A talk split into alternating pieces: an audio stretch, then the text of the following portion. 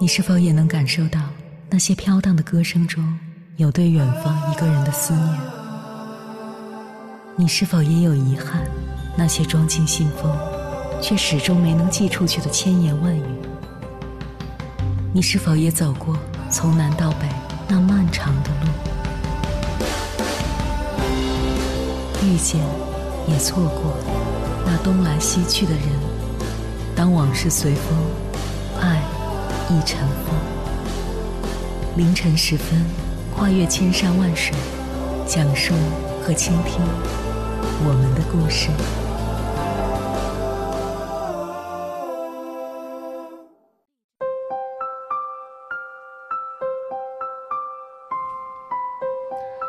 欢迎回来，各位夜行者，这里是正在直播的中国交通广播，千山万水只为你。深夜不孤单，我是迎波，绰号鸭先生。我要以黑夜为翅膀，带你在电波中自在飞翔。清华大学的教授宁向东讲过这样一个故事：有个学子准备出国，他的父母就把宁教授请来了，请教他去哪个国家呀？读哪所名校？什么专业含金量最高？宁教授说。出国嘛，学习是一方面，更重要的是旅行，与人接触、交谈，到处去看看。宁教授表示，听了他的话以后，那个孩子当时就崩溃了，完全不知所措。其实，不同认知层次的人是会有交流困难的。接下来，千山万水只为你，跟朋友们分享的文章名字叫《认知在哪个层次，你的人生就处在什么状态》。作者雾满兰江。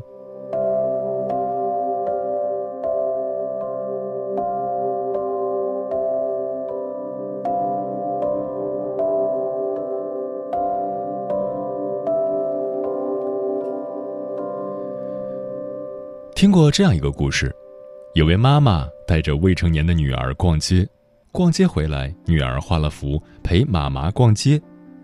妈妈拿过女儿的画，瞪眼一看。顿时懵了，女儿的画上没有车水马龙，没有高楼大厦，也没有诱人的包包，只有一根又一根的奇怪的柱子。女儿画的是什么呢？妈妈端详半晌，才突然醒过神来，女儿画的是一条条人腿。原来女儿年幼，个头很矮，被母亲牵着手走在街上，根本看不到成年人所看到的高楼大厦。他看到的只是无数条成年人的大腿摆来动去的遮住视线。认知高度不同的人看到的世界是不一样的。我小时候曾在很穷的乡下生活，每年村子里都要分红薯，把红薯归拢成一堆堆，看似差不多，但又好像有区别，所以为公平起见，全村人抓阄。抓到哪堆算哪堆，有个村民抓到了六号，另一个村民也抓到了六号，怎么会弄出两个六号呢？其实这两个村民，一个是六号，另一个是九号。问题是六号堆明显大于九号，所以两个村民都说自己是六号，寸步不让，争执吵闹，动手厮打，闹到村支书面前。村支书过去看看。发现九号红薯堆明显小于六号堆，果断从自家的红薯堆里拿出两只放进九号堆，终于平息了纷争。然后村支书冷笑说：“这俩行货，也就是一只红薯的出息了。”后期果然如此。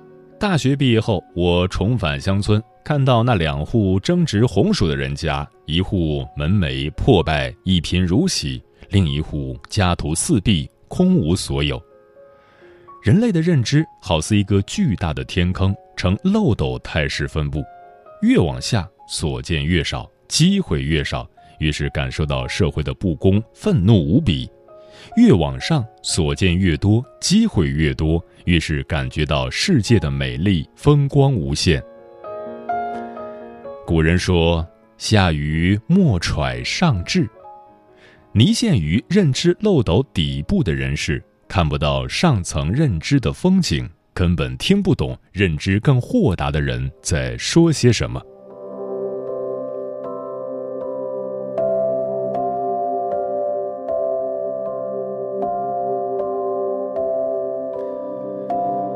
我们可以把认知漏斗做个解析，大概分为九个层次。一最底端，只知好恶，这是婴儿时态的人类，饿了就吃，不分场合；撑了就拉，不分地点。这也是极端情绪化的一族，认知不足的困扰让他们总是陷入到窘态，却找不到解决的方法。比如说，电视剧《人民的名义》中有个大风厂职工王文革，他是个受害者，股权被贪官和奸商合伙弄走了，因此而陷入狂怒，拿刀架在老干部陈岩石的脖子上，结果王文革同志和贪官们一起入狱。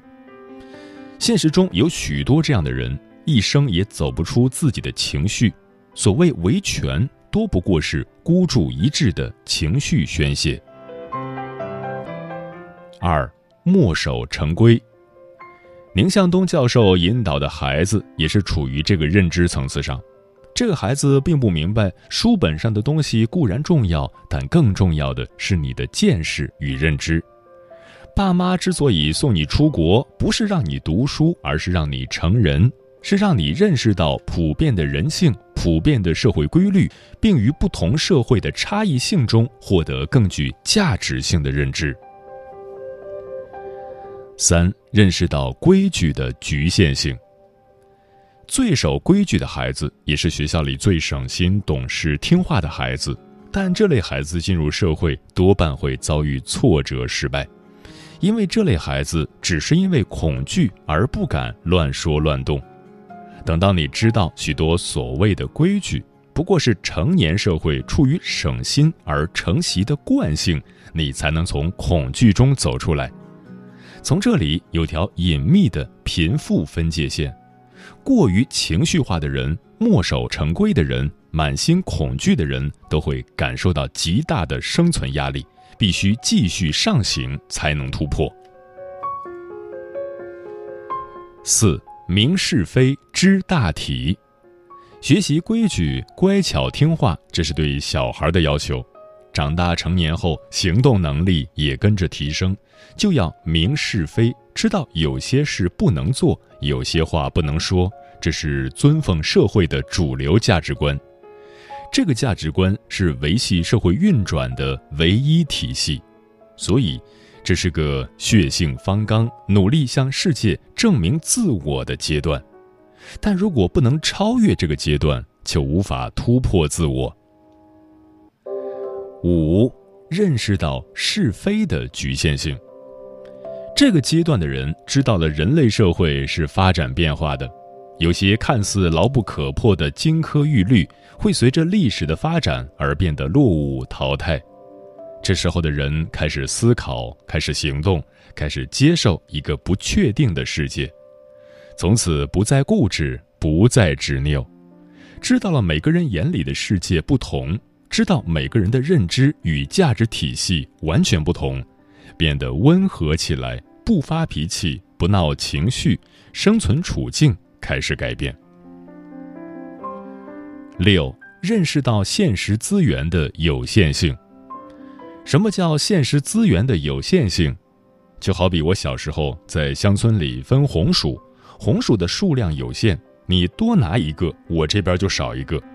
无论这些红薯怎么分配，都是绝对的不公平。按人口分，家里壮劳力多的人不干；按劳动贡献来分，贫弱之家就有可能被饿到。人类社会的一切愤怒、冲突、怨气与对抗，都来源于资源的匮乏。现代社会最匮乏的是注意力资源，权力与能力争夺稀缺的社会注意力。带给更多人极大的困扰，在这里有条不可见的生存线，处于这个层次的人士是具有着一定生存能力的人，在贫寒国度他们能够存活，在发达国家他们构成中产，在咱们这里他们是背负着沉重压力的社会中间，吃饭不愁，钱也不缺，就是心里总是七上八下，因为他们处于中间状态，心如浮萍，无根可依，只能继续往前走。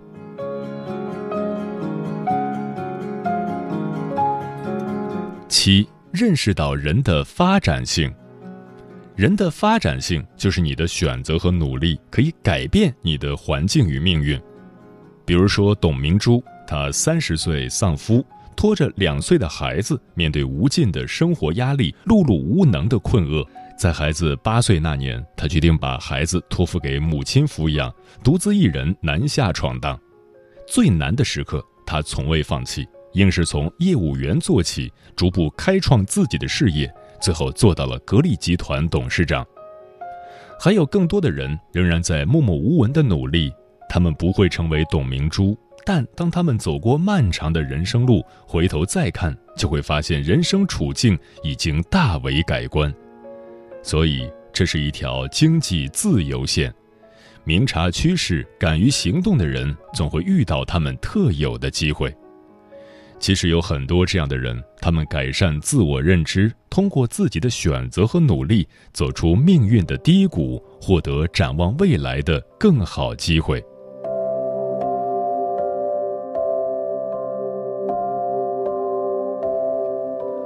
八，认识到人性和社会规律。认识人性，说透了就是认识自己，就是认识到自己心中的纠结与残缺。就是认识到每个人与生俱来的苦伤，认识到人在社会上的表现充满了无尽的矛盾与困惑，认识到人之幼年的缺憾会构成他终生走不出的陷阱。这时候，你对人再也不会有恨意，再也不会有怨言，因为你知道众生皆苦，终不过是庸人自扰。比如说李诞的金句“人间不值得”，那干脆看开点儿，开心点儿。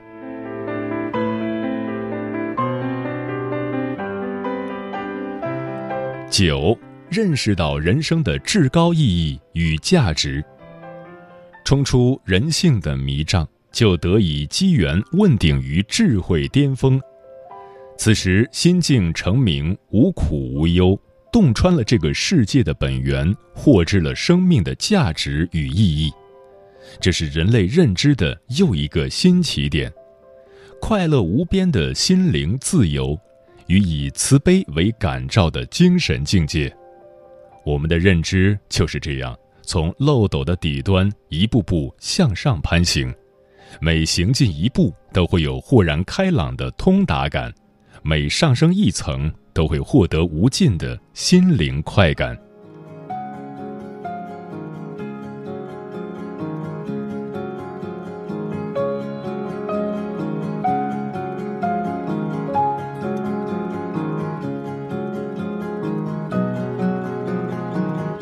拥有财富的人多有追求智慧的冲动，因为他们有行动的力量。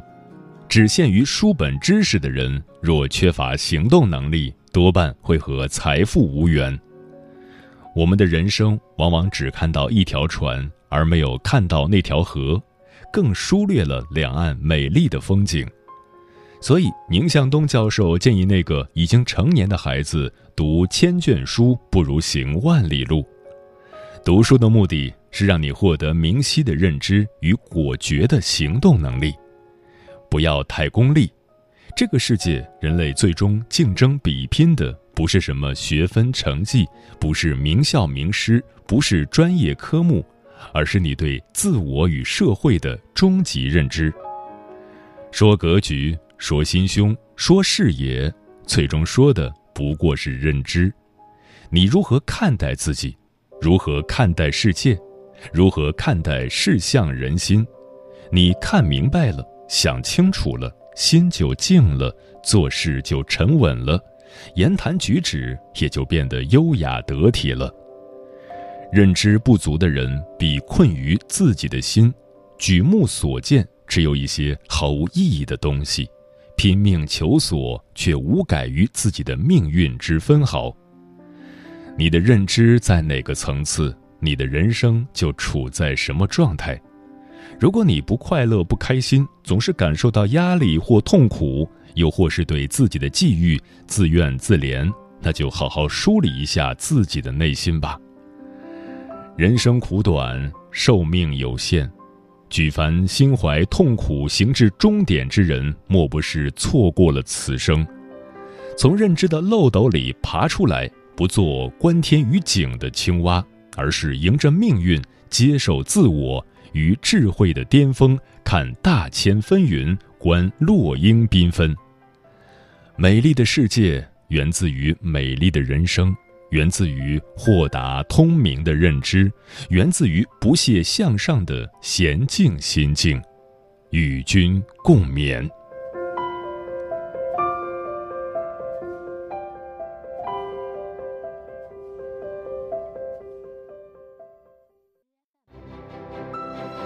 深夜都有浓浓思念，每一段青春都有万水千山，千山万水只为你，千山万水只为你，正在路上。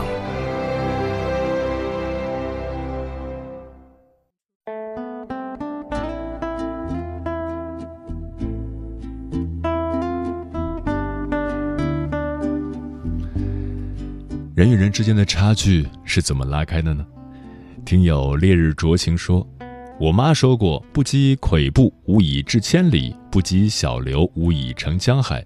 除了先天家庭条件的不同，其他的所有距离都是在细节中拉开的。你玩游戏，别人背了两个英语单词；你看短视频，别人又会了两个英语单词。久而久之，别人考了托福，你还是在原地刷短视频。这就是差距。”失之毫厘，差之千里，也是这个道理。枫叶轻飘说：“随着年龄渐渐长大，很多人都会一步步的拉开和别人的距离。